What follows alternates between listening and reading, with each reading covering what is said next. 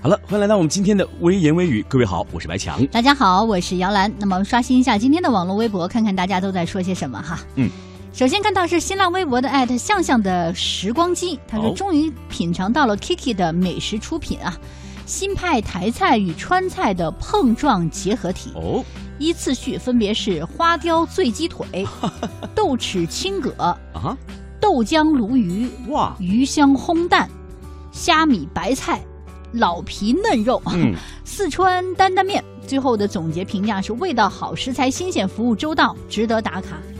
哇，听起来我都觉得口水直流。现在不管是这个中午时间还是晚上时间，啊都是该吃饭的时间。是啊，嗯太煎熬了。其实刚才在听前几个名字的时候，我忽然觉得好像有点像这个黑暗料理，因为昨天晚上我在看了一集这个《快乐大本营》的时候，他们就推出了那个黑暗料理，什么呃木瓜沾酱油啊。对，西瓜和那个什么一块儿吃的是吧？呃炒呃呃对，西瓜和孜然炒的出来，还还有辣椒。哎，我说这是什么味？但是你看，人家把川菜和台菜的这个精髓组合在一起之后，哎，会焕发出新的生命来。嗯那么接下来我们要介绍的这一家餐厅呢，哎。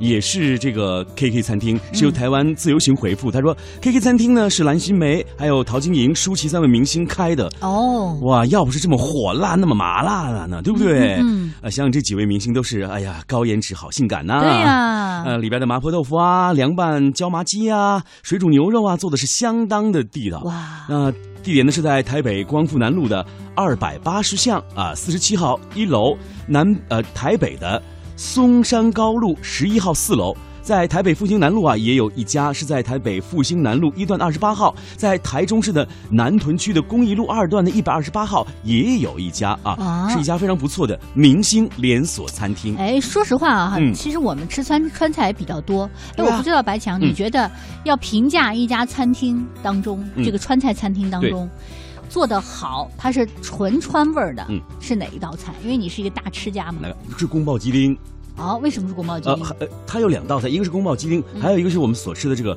呃麻婆豆腐。哦，因为麻婆豆腐是川菜当中的一个呃经典了。对，呃，有人说，别看这个豆腐这道菜啊特别好烹饪，但是如果要把它烹的有滋有味就很难了。因为麻婆豆腐的烹饪过程当中是要有肉末啊，如果把这个豆腐做的呃外焦里嫩，甚至是外边有点麻麻辣辣，里边一咬是那种滑嫩滑嫩的感觉，啊所以他在做豆腐的时候有一个很特殊的工序，比如说他那个豆腐是用鸡蛋清过过的呀，哦或者一般你包面和包鸡蛋清的感觉是不一样的。包了鸡蛋清之后，你会发现，鸡蛋清表面会把那个豆腐的嫩度用那个蛋清给封住了，啊它可以保持那个湿度在里边，哦而且通过蛋清炸完之后，它有一点点那个蛋清的须，哎，吃起来脆脆的感觉。之后再把那个我们所说的郫县豆瓣放进去，进去再一炒，啊再放一点花椒粉呐、啊，那个花椒粉必须要稍微有点带麻味儿的，对麻椒粉啊，那个你说的对感觉哈你。看麻椒是绿色的，嗯嗯，花椒一般是暗红色。对对对，没错。所以嗯两种粉混合在一起就是麻婆豆腐。所以呀、要是如果你要吃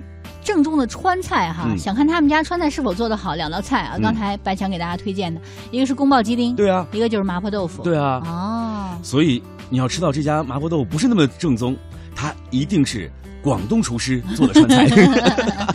好，接下来一条，我们来看啊，啊。旅者老衲说，到了丽江啊，美美的吃了火龙果，是和花丛中的牛牛告别，一路上山可以俯瞰大巨坝子的全貌。这个两座大雪山脚下金沙川流的盆地，嗯风景壮美，物产丰富，却鲜为被外界所知。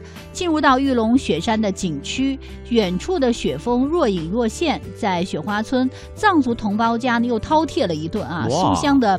酥油茶、手工做的酸奶都是用纯正的牦牛奶传统工艺制作哇，牦牛浑身都是宝啊！啊。所以制作出来的美味也是相当令人惊艳的。是的，哎，一提到这个丽江，大家想起很多的名词给它，什么邂逅之城啊，对呀、什么艳遇的地方对，艳遇之城等等等。但是在不同人的眼里，丽江都有着不同的感觉。嗯，还我们现在看到了艾特小等宝 B B，他说啊，云南旅行离开丽江之际啊，特别幸运的是看到了丽江的彩虹，而且还是那种双彩虹哎，哦哟就是整个山头都是金灿灿的，和昨天我看到的那个美感是截然不同的。哎，你知道吗？我们来自各个省市的朋友都特别的兴奋。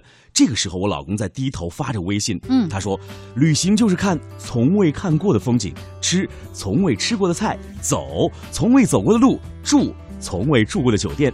旅行的意义既不是寻找另一个自己，更不是寻找心灵的故乡。抛却那些高深的解读，旅行就是去做没有做过的事，重燃我们对于生活的热情。丽江，再会了。其实啊，云南有很多可以好玩的地方，除了丽江之外，丽江周边的像大理啊，哎，包括很多的一些古城，可能没有丽江那么的有名，对，但是它的风景真的是特别特别的美。是现在我知道有很多朋友说丽江的这个景色和景点开发过度了，就它的商业化程度太高了。其实我们要去丽江的话，想去寻找到这个江南边陲小镇的那种一种怎么讲古朴啊、淳朴啊，嗯甚至是一种独特的民族韵味。但是你现在去那里的酒吧，你会发现，这跟三里屯有什么区别呀、而且就很多的老外都在 啊。丽江，因为我最早一次去丽江，我想应该是二零零一年还是零二年。哇，那个时候去丽江就有已经是就是很有名了，对。就很多外国人在那开店呐、什么的。这据说现在去丽江呢，基本上那就是一个嘖旅游的圣地啊，对，有人说 只能说是旅游圣地，很可能这里所有的老板他都不是丽江本地人。百分之百。对啊，有很多的这个酒吧都已经一十几手、二十几手了。没错，啊像丽江周围的，像这个束河，如果你住的话，可以住到束河。很棒，去束。河相对丽江来讲，可能没有那么有名吧，嗯但是它呢，你也可以白天的时候，云南我们都知道它是高原嘛，对啊，然后它的日照又很好，嗯你就可以在那儿晒晒太阳，没有那么多人，嗯。然后找几个驴友一起去爬爬雪山什么是。的，都是很惬意。去年的时候，我和我的父母，我们去了这个束河古镇，给我们留下印象最深刻的就是，我们知道这个束河古镇它离这个缅甸非常近，啊，所以你知道在这个地方有很多很多的这个华侨，哦他们当时呢就是在缅甸做一些生意啊，木材啊，还有什么琥珀的生意啊，发家之后呢，都在这个束河古镇盖了很多的房子，就有点像咱们去乔家大院看那个晋商的房子一样，哦每个院落都有这个主人的历史。我去了有一家，它是叫做呃，就是束河人家的历史博物馆。这里面有很多的烟花啊，嗯还有更重要，还有很多的什么呃火柴盒啊，特别丰富。